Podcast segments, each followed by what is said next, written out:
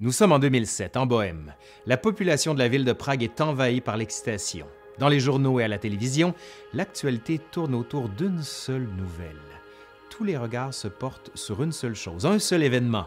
L'engouement est total, alors qu'un manuscrit unique en son genre traverse les portes de la Bibliothèque nationale pour aller se poser délicatement dans une exposition à la vue de tous pour quelques mois pesant près de 75 kilos avec ses 624 pages de texte, c'est l'un des livres les plus imposants de sa catégorie. On estime qu'environ 160 peaux de bêtes ont été nécessaires pour fabriquer sa couverture. À travers ces pages, écrites pour la plupart en latin, on peut y découvrir toutes sortes de choses, dont un portrait du diable en personne.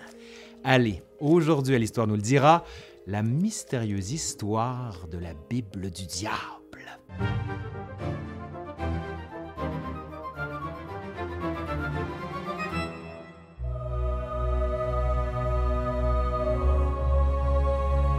L'histoire qui entoure la Bible du diable, que l'on nomme aussi Codex Gigas en latin, regorge de faits divers et variés.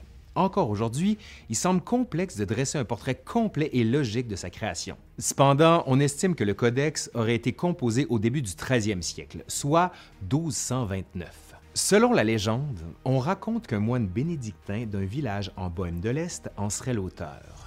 Hermann le Reclus, de son nom complet, aurait été accusé pour soi-disant avoir rompu ses vœux monastiques. Sachant alors que ce geste constitue un affront impardonnable envers Dieu, Hermann fut condamné à être emmuré vivant. Puisqu'il n'avait aucune envie de subir ce châtiment, et on comprend pourquoi, il propose une entente avec ses geôliers. En échange de sa liberté et de l'abandon des charges contre lui, Hermann écrira en l'espace d'une seule nuit le plus grand livre du monde, incluant toutes les connaissances humaines. On raconte alors que, séduits par l'idée, les juges acceptent la proposition du moine, certains de leur victoire. Toujours selon la légende, on estime que c'est avec plusieurs parchemins et une plume à la main qu'Hermann se met à écrire son ouvrage. Cependant, il se rend compte qu'il va lui être impossible de le terminer dans les temps. Résolu à se libérer de sa pénitence, il va faire un pacte avec le diable. Ô Lucifer, que ta volonté soit faite, aide-moi à compléter ce livre et mon âme sera tienne. Bon, ici je paraphrase, là, mais l'essentiel est là. L'autre raison pour laquelle le Codex Gigas porte le nom de Bible du diable est liée au contenu du livre. À l'intérieur, entre les textes qui le composent, on y retrouve l'image du diable, chose peu commune et encore moins appréciée pour l'époque. C'est bien beau tout ça, mais nous, ce qu'on veut savoir, c'est ce qui contient le livre.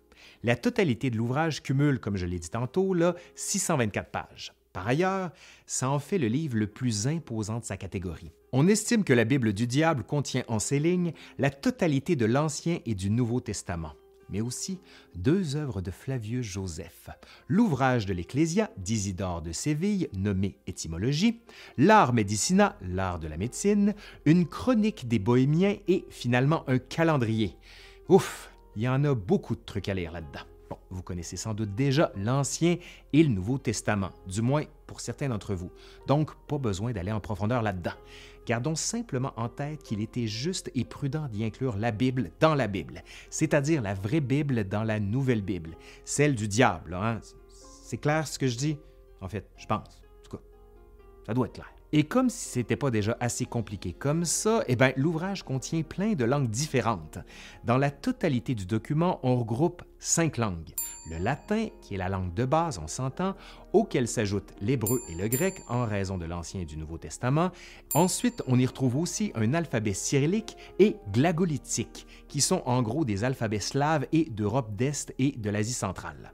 Bon, c'est bien beau tout ça, mais nous, ce qu'on veut savoir, c'est ce qu'il y a dans le livre, donc on va examiner quelques pages. Par exemple, dans de nombreuses enluminures, on retrouve une grande lettre de couleur en début de paragraphe, une particularité imposante qui occupe en grande partie la page. En plus de ça, on remarque que de la première page jusqu'à la dernière, la calligraphie ne change pas une seconde aucun signe de changement de main, de vieillissement, de maladie, de changement d'humeur ou même de fatigue. Vous serez d'accord avec moi que c'est plutôt étrange. Mais avant de s'emballer tout de suite là et de croire au mythe, bien sûr, prenons un pas de recul. Est-ce que ça serait vraiment possible qu'une seule personne ait écrit près de 700 pages à la main sans qu'il n'y ait eu de changement dans son écriture? Difficile à croire. Vous le savez, en tant qu'historien, on essaie souvent d'expliquer la réalité qui se cache derrière les mythes. Donc, si l'hypothèse affirmant que la Bible du diable ait été écrite par Hermann le Réclus seulement, ben, c'est faux. Non, c'est pas possible. Mais une question demeure. Qui l'a écrit? Et tout de suite, là, il y a d'autres questions qui arrivent. Comment et pourquoi tout ça? Il semblerait que la réponse soit encore difficile à trouver. On laisserait entendre que l'écriture de l'ouvrage tout entier aurait pris près de 27 ans à être complété. Oui, oui, 27 ans, là. pas de nuit, 27 ans. Comme je l'ai mentionné plus tôt, on suggère la date de 1229 comme moment clé de la conception de l'ouvrage. D'ailleurs, l'absence de référence à la mort du roi de Bohême Otakar Ier, décédé l'année suivante, pourrait possiblement authentifier cette date. Et je dis bien possiblement. Le mot est important ici. Là. Après sa conception, le codex est légué au monastère cistercien de Sedlec avant d'être racheté par un autre monastère, celui de Brevnov. Cependant, durant la première moitié du 15e siècle, la région de Brevnov est mise à sac par les Hussites, une branche chrétienne de la Pentecôte. Les survivants durant leur fuite apportent alors plusieurs des objets de valeur avec eux, dont Bible du diable. Ils vont s'installer au couvent de Broumov. Vers la fin du 16e siècle, soit 1594, l'ouvrage atterrit dans la collection personnelle de l'empereur du Saint-Empire romain germanique, Rodolphe II, vivant au château de Prague. On dit alors que tout est beau et merveilleux, la paix peut enfin régner, non? Ben non, parce qu'on est à la fin de la guerre de 30 ans, qui, je le rappelle, va de mai 1618 à mai 1648.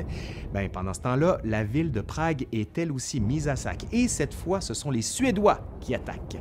Ramené en Suède avec d'autres œuvres d'art, le codex trouve une place importante dans la Bibliothèque royale de Suède à Stockholm dès 1649.